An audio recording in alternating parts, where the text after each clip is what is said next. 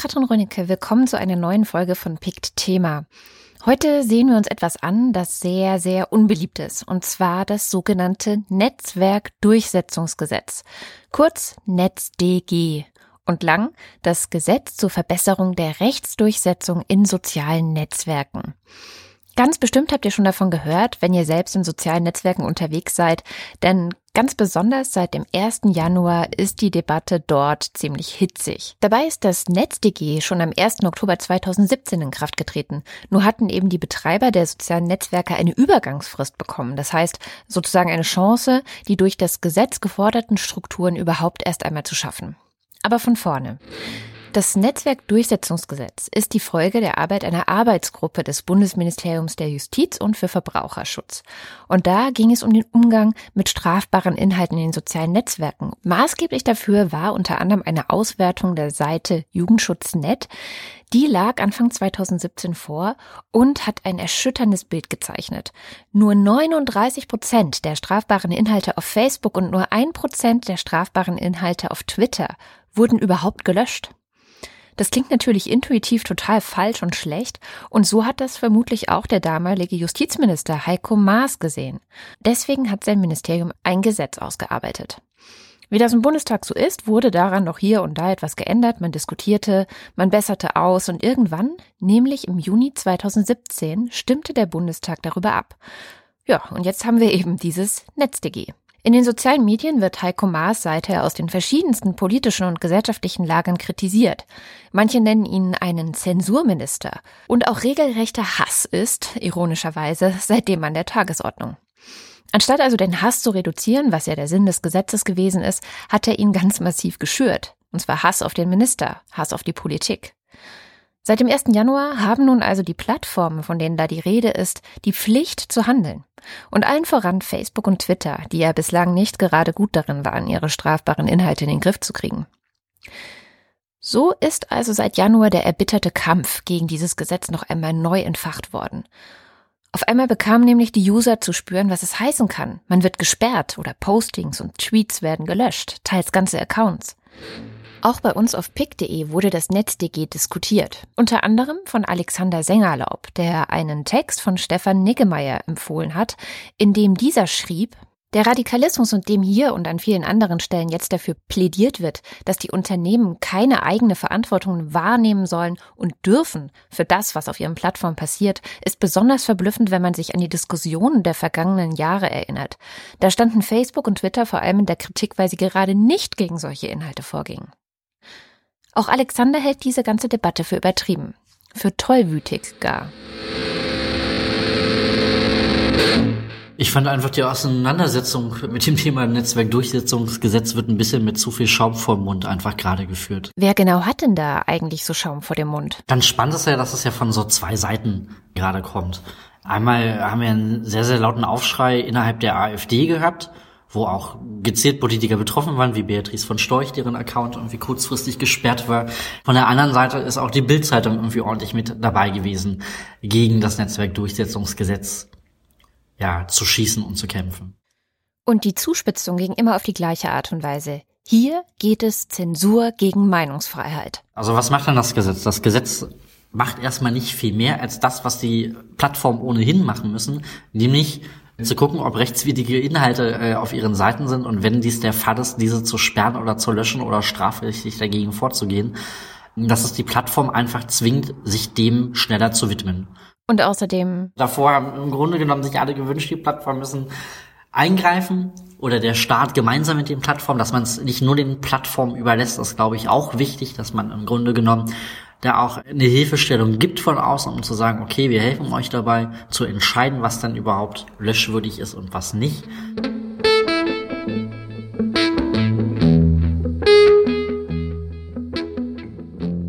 Gucken wir uns das Gesetz also noch einmal genauer an. Da drin steht, dass Betreiber sozialer Netzwerke, also zum Beispiel Facebook, Twitter und YouTube, ab einer Größe von mindestens zwei Millionen registrierten Nutzern in Deutschland offensichtlich rechtswidrige Inhalte innerhalb von 24 Stunden löschen oder sperren sollen, wenn eine Beschwerde eingegangen ist. Und bei schwierigen Fällen soll eine Sieben-Tage-Frist gelten. Das Gesetz sagt auch, wenn die Bewertung vom Kontext abhängt, soll der Nutzer Gelegenheit zur Stellungnahme bekommen. Hm. Aber im Grunde geht es vor allem darum, dass all der Hass oder in der politischen Sprache die rechtswidrigen Inhalte von den Plattformen selbst kontrolliert werden sollen. Und wenn eine Plattform wiederholt gegen dieses Gesetz verstößt, dann soll es horrende Geldstrafen geben können. Bis zu 50 Millionen Euro sogar. Aber auch wirklich nur dann, wenn sich das betreffende Unternehmen beharrlich weigert, ein effektives Beschwerdemanagement einzuführen. Das haben jetzt aber, glaube ich, zumindest alle gemacht. Und dann steht im NetzDG noch, dass die Unternehmen einen Ansprechpartner in Deutschland benennen müssen, an den sich die Justiz, die Strafverfolgungs- und Bußgeldbehörden, aber auch wir Bürgerinnen wenden können. Und dieser Zustellungsbevollmächtigte, wie das so schön im Beamtendeutsch heißt, soll innerhalb von 48 Stunden auf Anfragen und Beschwerden reagieren. Für Twitter ist der inländische Zustellungsbevollmächtigte gemäß Paragraph 5 Absatz 1 NetzDG übrigens die TI Kontakt GmbH. Bei Facebook gibt es auch einen Zustellungsbevollmächtigten gemäß Paragraph 5 Absatz 1 NetzDG und das ist Freshfields in Berlin. Okay, ich würde sagen, wir melden uns, ne?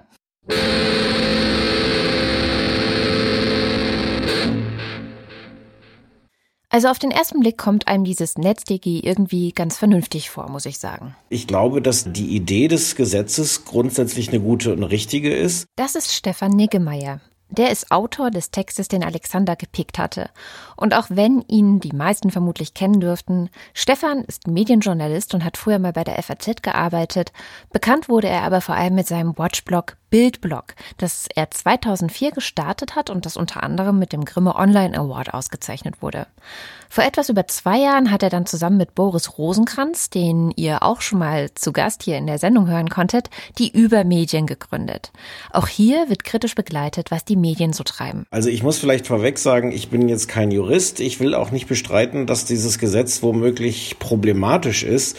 Ich glaube nur, dass das Ausmaß, in dem dann alle, im Grunde alles, was irgendwie schief läuft danach, was alles, was dann passiert ist, wo irgendjemand äh, irgendeinen Unsinn gelöscht hat oder hat löschen lassen oder irgendwas auf Twitter oder Facebook, das, das Ausmaß, in dem das alles mit diesem äh, Gesetz verbunden wurde, dass das schlicht falsch ist. Stefan glaubt, dass hinter diesen Sperrungen und Löschungen auch einfach eine Strategie der Plattformen stecken könnte. Ich sehe so eine Gefahr, dass man da auch den Unternehmen auf den Leim geht, weil also das Facebook und insbesondere Twitter, äh, also vor allem in den ersten Wochen da ganz viele Dinge gelöscht haben, die sie nicht hätten löschen sollen, ist gar keine Frage und das will ich überhaupt nicht verteidigen. Ich finde es nur merkwürdig so zu tun, als sei das alles eine Konsequenz von diesem Gesetz und sei es nicht vielleicht auch einfach im Interesse von diesen Unternehmen, die ja dieses Gesetz gar nicht wollten, zu sagen, so, ähm, wir zeigen euch jetzt mal, was dann passieren kann. Und nicht alles, was da gerade passiert, sei einzig und allein auf das NetzDG zurückzuführen. Es kommt bei Twitter sogar noch was anderes hinzu, dass Twitter tatsächlich von sich aus auch international ohnehin seine Maßstäbe Ende letzten Jahres deutlich geändert hat, was für sie Hate Speech ist und was sie löschen oder unsichtbar machen. Das heißt, auch da ist es gar nicht so leicht zu erkennen, was ist denn jetzt wirklich eine Folge von diesem Gesetz und was ist eine Folge einfach von einer anderen Politik bei Twitter. Und das wurde halt von ganz vielen Leuten so als, als Beweis genommen, hier, da wird dem großen Denunziantentum Vorschub geleistet. Dieses Wort Denunziantentum findet Stefan außerdem schwierig ich glaube, dass das nicht nur mir so geht, dass dieses Wort wirklich wahnsinnig aufgeladen ist mit einem Unrechtsregime eigentlich. Das, ich kenne das eigentlich vor allem aus der, aus der DDR und aus dem Dritten Reich. Klar kann man es auch, ich habe auch das ja nachgeguckt im Duden, es ist jetzt nicht wirklich so eng an den Unrechtsregimen gekoppelt. Für mich klingt das aber immer danach. Und jeder, der sagt, oh, da wurde ich denunziert, habe ich das Gefühl, macht wirklich ein riesiges Fass auf. Und ich glaube, in Wahrheit ist das, was passiert halt oft, jemand hat mich verpetzt. Ihm kommt das also manchmal eher so ein bisschen vor wie Streitigkeiten im Kindergarten oder in der Schule. Aber er will das jetzt nicht nur runterspielen. Also ich glaube, es ist richtig, sich das genau anzugucken und auch sehr kritisch anzugucken, ob das diesen Effekt hat, dass systematisch Meinungsäußerungen, die eigentlich zulässig sind und die auch nicht Hate Speech sind, obwohl man da immer in so einem, so einem grauen Bereich ist, ob die übertrieben gelöscht werden. Ob das wirklich dazu führt, dass im Grunde da eine Meinungsfreiheit auf solchen Plattformen eingeschränkt wird Und das ist ja dieses blöde Dilemma, das sind private Unternehmen. Im Grunde können Facebook und Twitter natürlich selber entscheiden und, und tun das ja auch immer schon, was sie löschen und was nicht. Aber es, die, die haben eine solche Bedeutung für die öffentliche Debatte, dass man sich das schon ernsthaft angucken muss, äh, wozu führt das? Wie verändert das deren Art, die Grenzen zu ziehen von dem, was man sagen darf? Ich bin total dafür, sich das ganz genau und auch sehr kritisch anzugucken. Aber ich glaube, ein, ein Missverständnis an diesem Gesetz ist, dass Leute das Gefühl haben, dass das Gesetz konkret sagt, ihr müsst jetzt gegen bestimmte Dinge vorgehen, gegen die ihr früher nicht vorgehen musstet. Das tut das Gesetz aber nicht. Das Gesetz sagt nur all das, was verboten ist und was eigentlich bislang auch schon gelöscht werden musste. Da schaffen wir einen Rahmen dafür, um euch dazu zu zwingen, das auch wirklich zu machen. Also euch äh, Unternehmen, euch Netzwerke. Hm, also schon kritisch begleiten. Aber wie schlimm ist das NetzDG denn nun wirklich? Hm?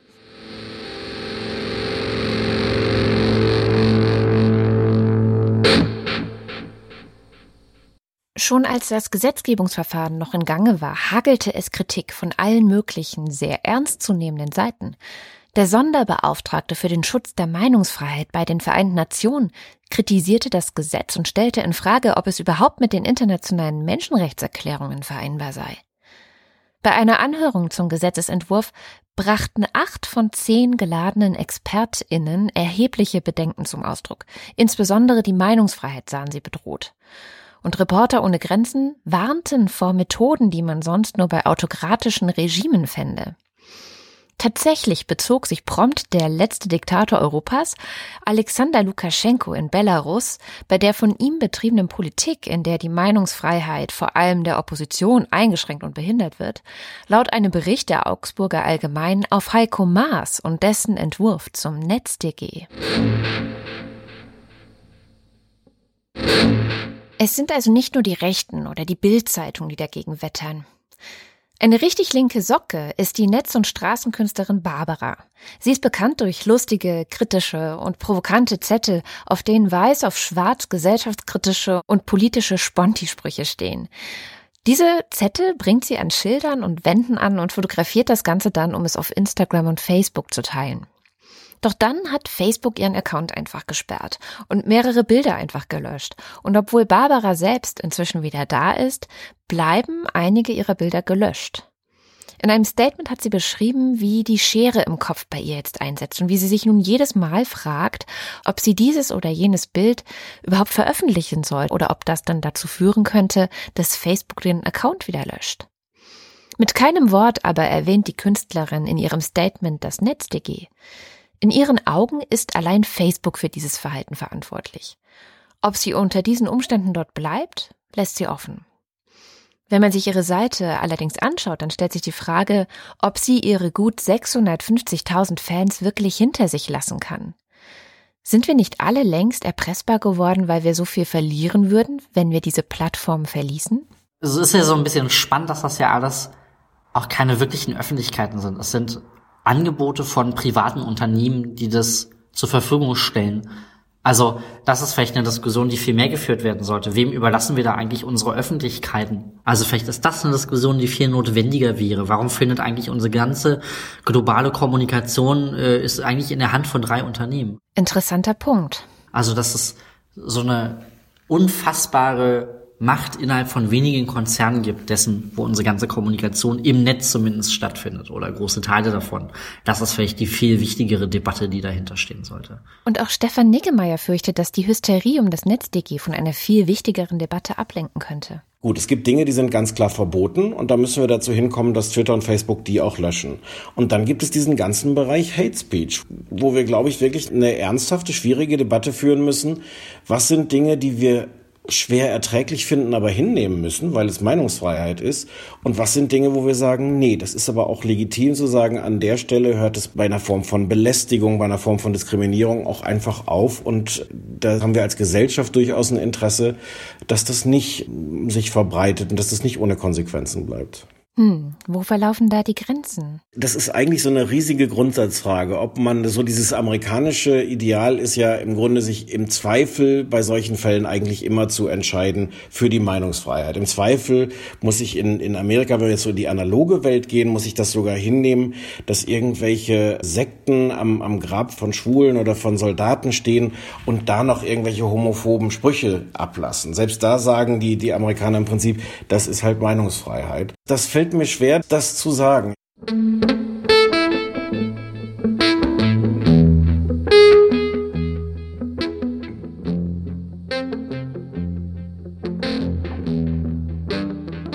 Okay, kommen wir nochmal zurück zu unserer Ursprungsfrage. Wie schlimm ist das NetzDG jetzt wirklich? Um mir noch ein bisschen ein umfassenderes Bild davon zu machen, vor allem auch von der Kritik daran, habe ich mit Julia Krüger von netzpolitik.org gesprochen.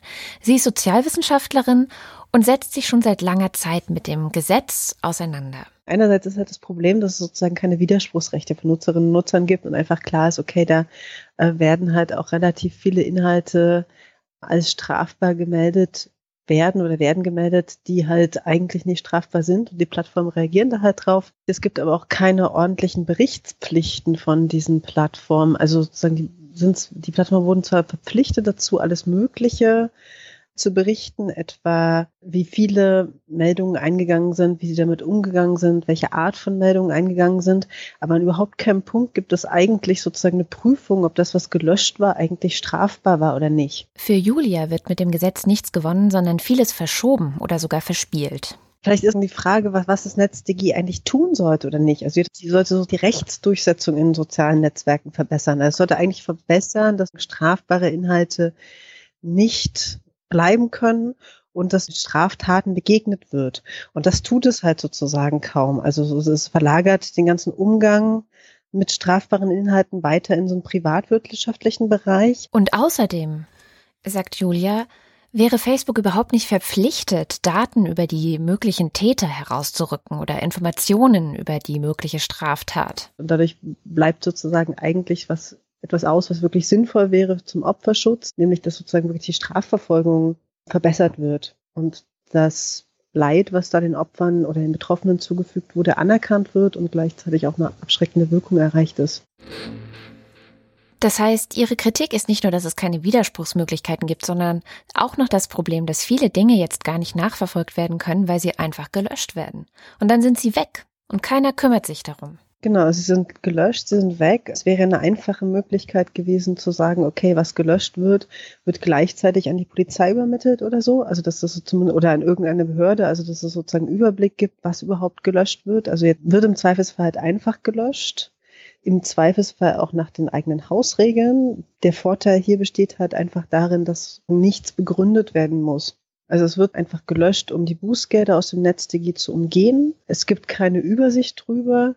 Und das, was gelöscht ist, hat auch sozusagen dann keine Folgen für denjenigen, der straffällig geworden ist. Julia kann aber nicht nur motzen, sondern hat auch ganz konkrete Ideen, was man besser machen könnte. Also in der Praxis, glaube ich, gibt es da so verschiedene Aspekte, die relevant sind. Also einerseits, was natürlich im Moment geprüft wird, ist, ob man die Entscheidung, was eigentlich strafbar ist und was nicht, ob man das nicht den Plattformen überlässt, sondern ähm, Institutionen der Selbstregulierung, die zu, quasi dazwischen sind. Also dass man so, schon sozusagen Experten hat, die darüber schauen.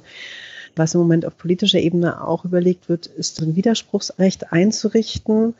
Wie das aussehen kann oder soll, ist wahrscheinlich sehr umstritten und stößt natürlich bei den Plattformen auch auf Widerspruch, weil das ist so ähnlich kompliziert wie das Recht auf Vergessenwerden. Das wären zwei Ideen. Julias Meinung nach wäre es vor allem aber auch wichtig. Was aus meiner Perspektive, glaube ich, erstmal so richtig dolle Sinn ergeben würde, wäre erstmal so eine Vorstellung zu haben, welches Ausmaß das Problem eigentlich hat. Also, obwohl das Problem jetzt zwei Jahre hoch und runter diskutiert wurde in der ganzen Öffentlichkeit, gibt es halt keine einzige Studie, die dazu Auskunft geben kann, wie viel Hass eigentlich in den sozialen Netzwerken vorkommt, von wem das ausgeht, wohin das gerichtet ist, wer so Multiplikatoren sind oder so.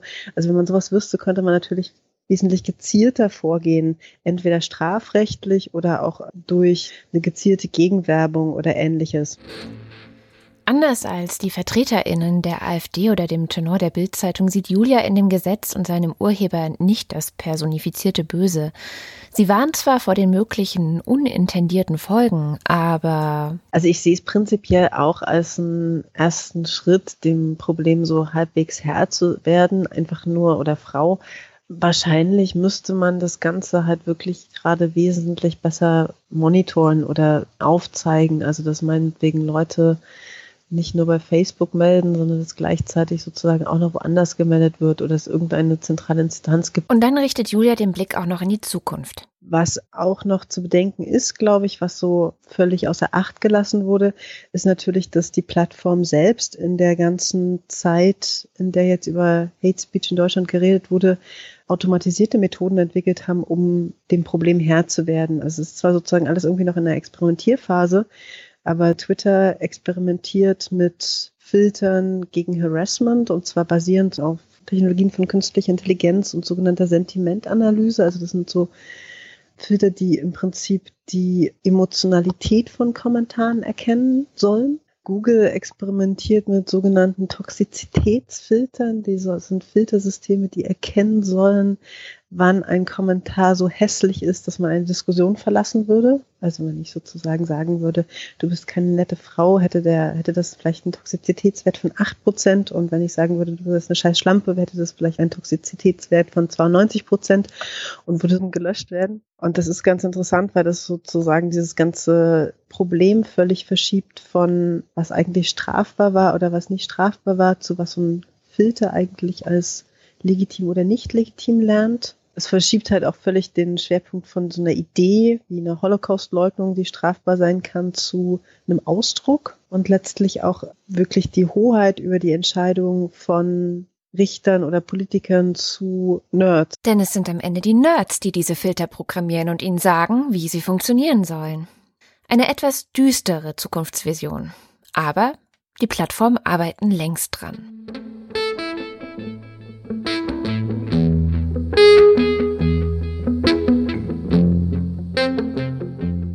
Das Netzwerkdurchsetzungsgesetz ist eine gute Idee, sagt Stefan Niggemeier, wenngleich er im Gespräch auch immer wieder relativiert. Ich finde, das, das ist alles eine schwierige Entscheidung. Und richtig ist auch, dass das merkwürdig ist, diese Entscheidung amerikanischen Unternehmen zu überlassen.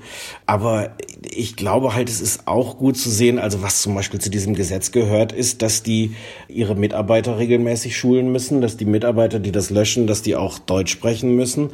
Wie gesagt, dass die Berichte ablegen. Also da sind schon viele Elemente drin, die, die finde ich völlig untergehen, die aber in genau diese richtige Richtung führen, zu sagen, also diese, diese Unternehmen müssen da ein eine Struktur schaffen, in der äh, irgendwie sinnvoll umgegangen wird mit solchen Beschwerden.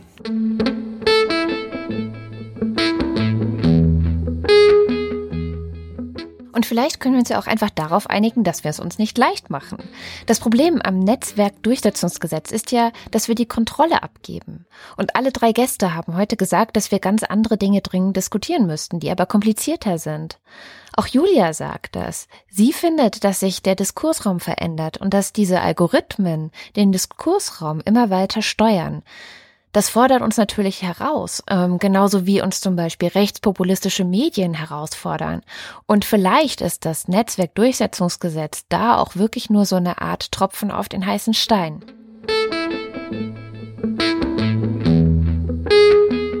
Was also soll unsere Hoheit sein, unsere politische, unsere auch strukturelle Hoheit? Was sollen die Behörden können und was nicht? Sollen das wirklich alles die Plattform machen? Ich weiß nicht, ob das Netzwerkdurchsetzungsgesetz nun wirklich so schlimm ist wie sein Ruf. Vielleicht. Vielleicht steckt es aber auch einfach noch in den Kinderschuhen und könnte durch die Politik und durch die gesellschaftliche Debatte nachjustiert werden. Vielleicht kriegt es die Kurve und kann damit mehr nützen als schaden. Sicher ist, die Macht der digitalen Monopolisten wird es nicht schmälern können. Und zwar so lange nicht, wie wir Nutzer weiterhin dort bleiben, weil wir nicht wissen, wo wir sonst hin sollen, wo wir uns sonst vernetzen sollen und weil dort ja alle sind. Und vielleicht sollten wir da mal drüber nachdenken. Und damit sage ich Danke fürs Zuhören. Das war Pict Thema und ich hoffe, ihr schaltet in zwei Wochen wieder ein, wenn wir dieses Mal live genau über die Macht der großen Internetgiganten diskutieren wollen und wenn wir uns fragen, was wir eigentlich tun können, um uns ihnen gegenüber zu behaupten und souverän zu bleiben. Bis dahin vergesst wie immer nicht, bei Pict Hintergrund von Florian Scheirer reinzuhören, der wie immer den Geschichten hinter den Pics auf der Spur ist. Ihr findet seine Sendungen bei Detektor FM, auf podcast.pic.de und natürlich überall dort, wo ihr eure Podcasts hört.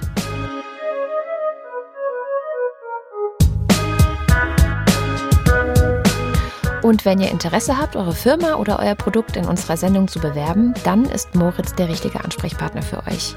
Wie ihr den erreicht, erfahrt ihr auf podcast.pick.de slash Kooperation. Denkt auch daran, uns weiter zu empfehlen und gebt uns doch eine Bewertung auf iTunes. Das hilft anderen Leuten dabei, den Podcast überhaupt zu finden. Dankeschön.